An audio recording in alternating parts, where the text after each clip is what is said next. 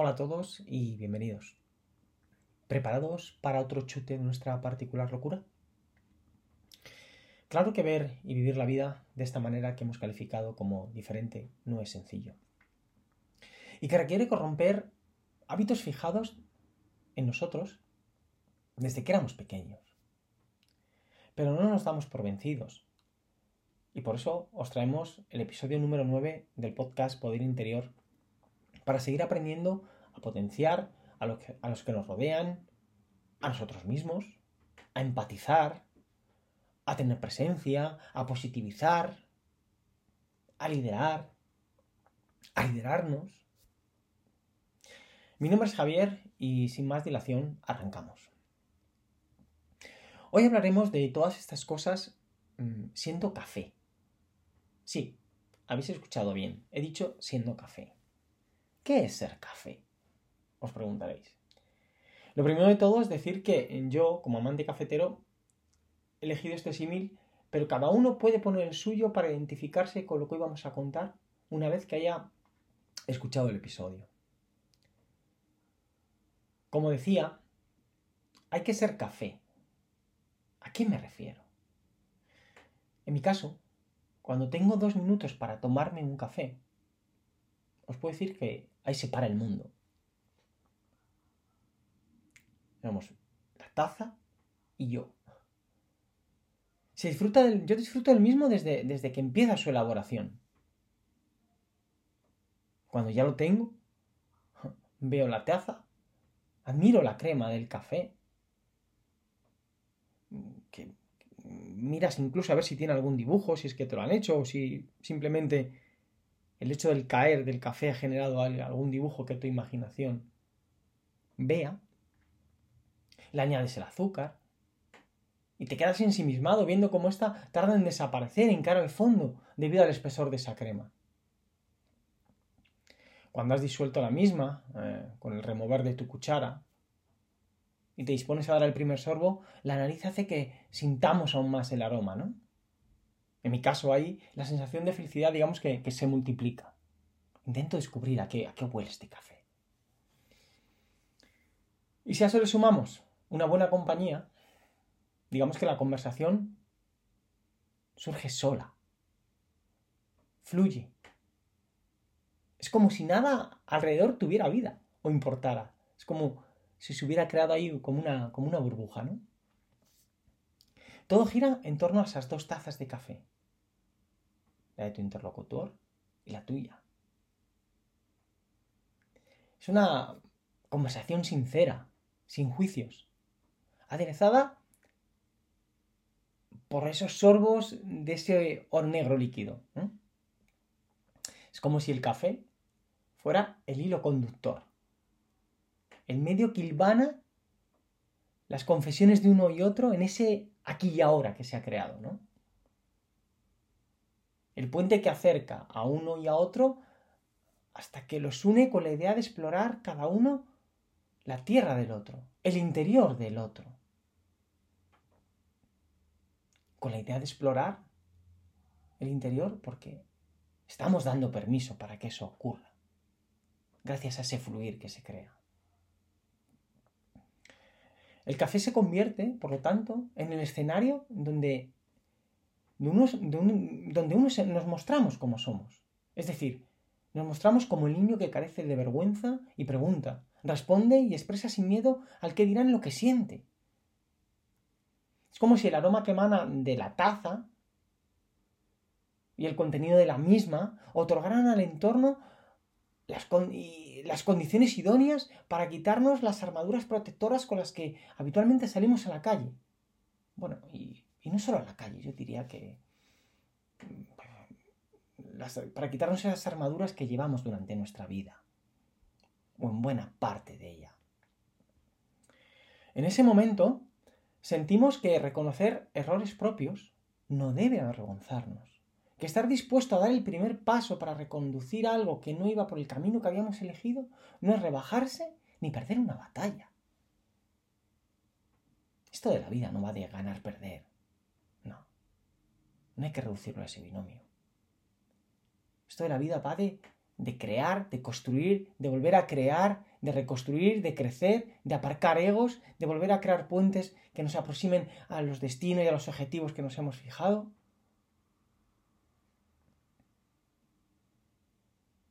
Ahí, en ese momento cafetero, hemos mandado a paseo a nuestra mente, sí, a, esa voz interior, a ese saboteador, ¿os acordáis? Que por la general quiere siempre gobernar nuestro timón del barco, sin permiso nuestro en la mayoría de las ocasiones. En ese momento cafetero, como os digo, es nuestro corazón, nuestro verdadero yo el que está hablando. Estamos aceptando errores, pero no nos quedamos lamentando eh, nuestra culpa o desgracia, sino todo lo contrario.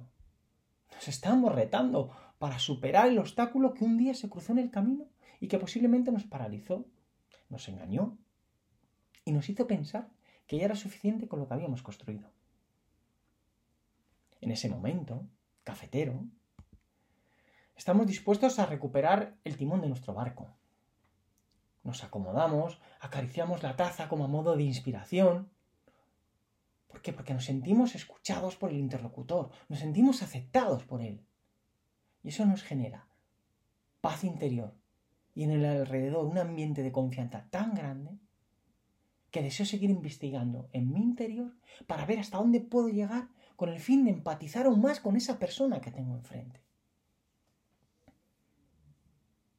Además, estamos dispuestos a ponernos eh, sus, zapatos y a caminar con ellos, habiéndonos quitados previamente los nuestros, claro está.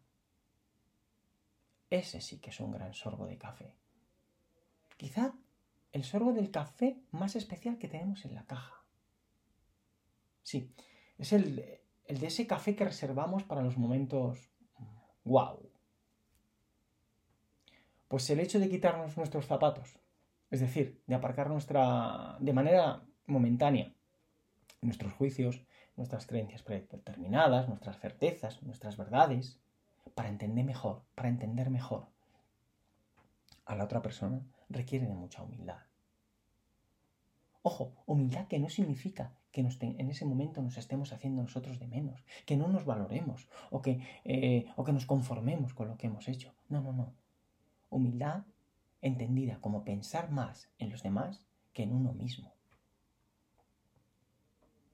Y os aseguro que hay que ser muy valiente para hacer eso. Poner nuestras verdades por un tiempo en el banquillo para saber cuáles son las verdades de la otra persona requiere de mucha humildad y de empatía hacia ella.